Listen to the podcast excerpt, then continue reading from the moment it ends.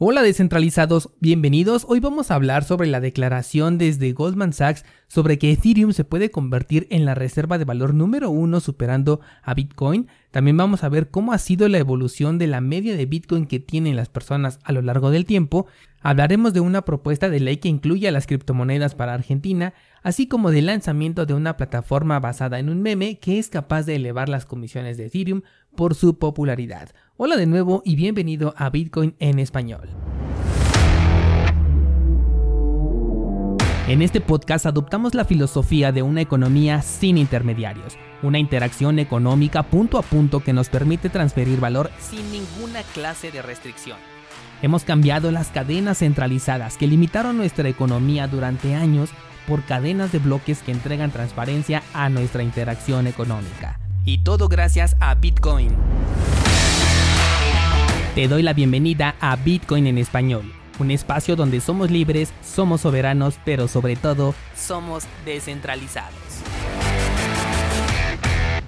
¿Alguna vez te has preguntado si la cantidad de satoshis que posees te coloca dentro de la media o incluso podrías estar por encima del promedio de personas que poseen Bitcoin? Considero que es interesante porque muchas veces tenemos una idea sobre la enorme diferencia que existe entre una ballena cripto y nosotros, pero lo que no nos ponemos a pensar es cómo nos encontramos o en qué punto estamos dentro del sector en el que sí podemos competir. Es evidente que contra las ligas mayores, o sea, las ballenas, posiblemente nunca podamos eh, entrar en esta competencia, pero ¿qué tal con las personas que están al mismo nivel de posibilidades que nosotros? ¿Cuál será esta media? ¿Será acaso un Bitcoin 2.1, 21 Bitcoins?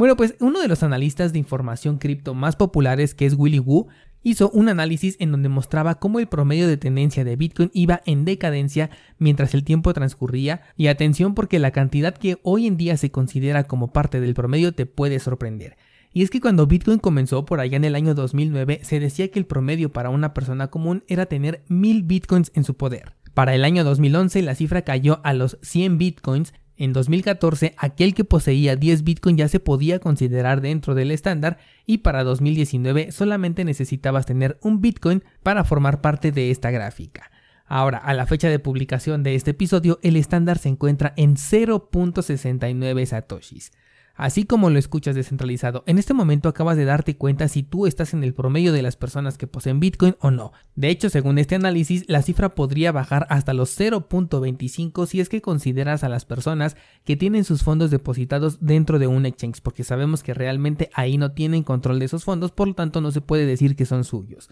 Esta cifra es muy interesante porque desde una perspectiva ha ido decayendo, es decir, que cada vez el estándar para un holder iba disminuyendo, sin embargo, si lo vemos desde la perspectiva del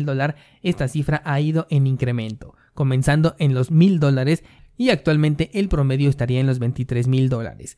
Esto fue la nota, pero lo que yo quiero agregar es el hecho de que cada vez el promedio baja porque es más complicado obtener Bitcoin. Esto quiere decir que es más caro y estoy seguro de que las personas que estaban en el promedio con sus 100 Bitcoins dijeron las voy a vender después y con ese dinero voy a comprar más. Sin embargo, el promedio no subió sino bajó, e hice este comentario porque por un lado estas personas pudieron haber pasado a un nuevo nivel, es decir, convertirse en unas ballenas, pero por el otro lado también hay un pensamiento muy común entre las personas de querer vender Bitcoin en el punto más alto posible para después comprar a precios más bajos, pero como este punto podría tardar incluso hasta medio año en llegar, es cuando los inversionistas se van depurando porque algunos de ellos van disponiendo de ese dinero y muchos de esos holders promedio pueden bajar ahora al nuevo promedio que contiene años más tarde, el cual es mucho más bajo. Esto lo comento simplemente para que consideres cuál es tu mejor alternativa o al menos que lo tengas en mente. Si tu mejor alternativa es vender ese Bitcoin en un punto más alto, o bien conseguir un mejor ingreso o incluso una mejor distribución del ingreso que actualmente ya tienes para poder destinar una parte a Bitcoin mientras conservas los satoshis que ya posees hoy en día. No existe una respuesta correcta ni incorrecta para este caso, cada quien decide su propia estrategia y qué tanta disciplina tiene para poderla llevar a cabo pero el promedio seguirá bajando. Eso es una realidad porque lo estamos viendo aquí en la gráfica. Mientras tener una mayor cantidad de satoshis cada vez será más complicado, no solamente por el incremento de precio y el incremento en la demanda, sino también porque los propios reguladores e instituciones bancarias complicarán más este proceso o bien también está la opción de que lo puedan facilitar pero a cambio de la renuncia de tu privacidad en términos cripto y en cualquiera de estos dos casos tú sales perdiendo. Cambiando de tema, tenemos ahora a Goldman Sachs, el cual ha declarado que Ethereum es la criptomoneda con mayor potencial de convertirse en una reserva de valor, sustituyendo a Bitcoin o al menos desplazándolo como la moneda reserva de valor por excelencia.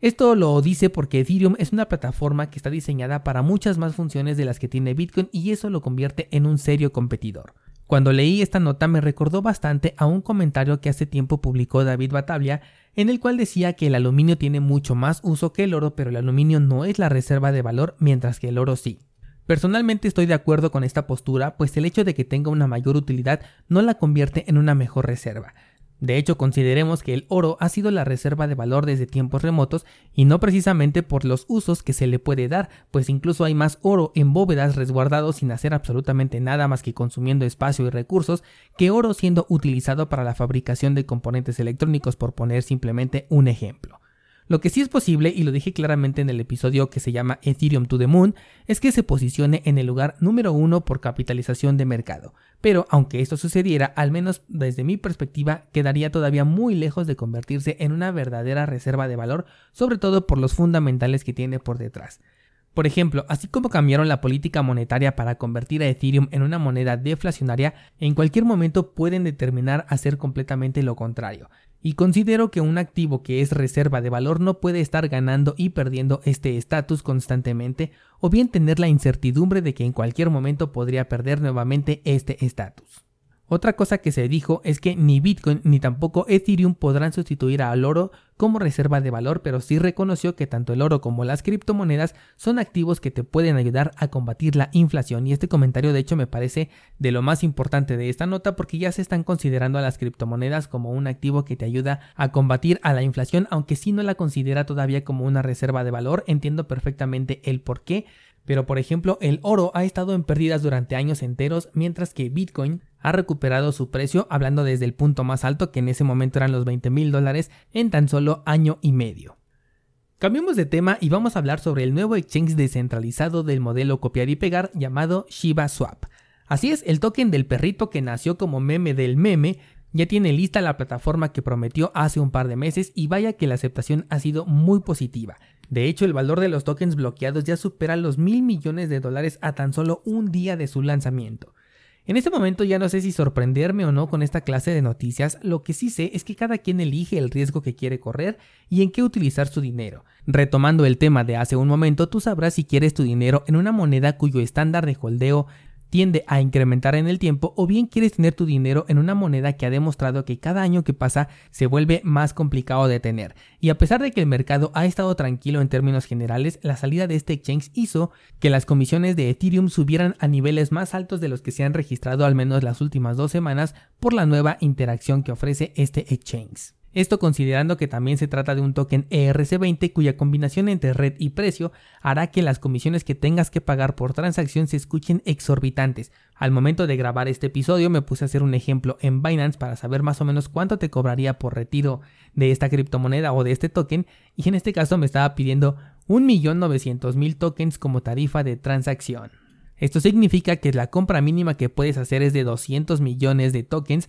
para que puedas pagar entonces la comisión por retiro, al menos dentro de Binance, que fue donde hice este ejemplo, y eso a través de la red nativa de este token que es la ERC20 de Ethereum. Por último, quiero comentarte una noticia que por un lado es bastante positiva, y es que hay un diputado en Argentina que está buscando la aceptación de una propuesta la cual abre las puertas para que algunos trabajadores de Argentina, así como exportadores de servicios, puedan recibir su sueldo en Si bien esto ya puede ocurrir previo acuerdo entre los involucrados, el diputado lo que pretende es que se convierta en una ley debidamente respaldada. Como hemos sostenido en este espacio, Bitcoin y todo el sector de las criptomonedas realmente no requiere de aprobaciones para poder ser utilizado, pero estoy convencido de que hay gente que sí se sentirá más conforme sabiendo que el gobierno va a respaldar su inversión, respaldar entre comillas, y para el sector de las criptomonedas yo considero que la verdadera ganancia que tiene con esta noticia es que más gente se anime a preguntarle a Google qué es Bitcoin y de esta manera comiencen esta emocionante criptoaventura. Y con este tema vamos a abrir el debate descentralizado. Por favor escríbeme en los comentarios si te gustaría recibir tu sueldo con Bitcoin o con alguna otra criptomoneda. ¿Lo aceptarías o prefieres recibir dinero normal y posteriormente convertir aquel monto que tú quieras directamente hacia Bitcoin o hacia otra criptomoneda? Cuéntame también si consideras que Ethereum sí puede realmente convertirse en una reserva de valor independientemente de su posición frente a Bitcoin. Y por último, escríbeme qué opinas sobre el balance que te coloca en el promedio de las personas que tienen Bitcoin en su poder. ¿Esperabas que esta cantidad fuera un número más alto o consideras que la métrica no tiene mucho sentido debido a que una dirección realmente no representa a una persona? Te voy a dejar el enlace a mi Instagram en las notas de este programa para que me puedas escribir y mañana te espero en este mismo espacio con más información del mundo cripto.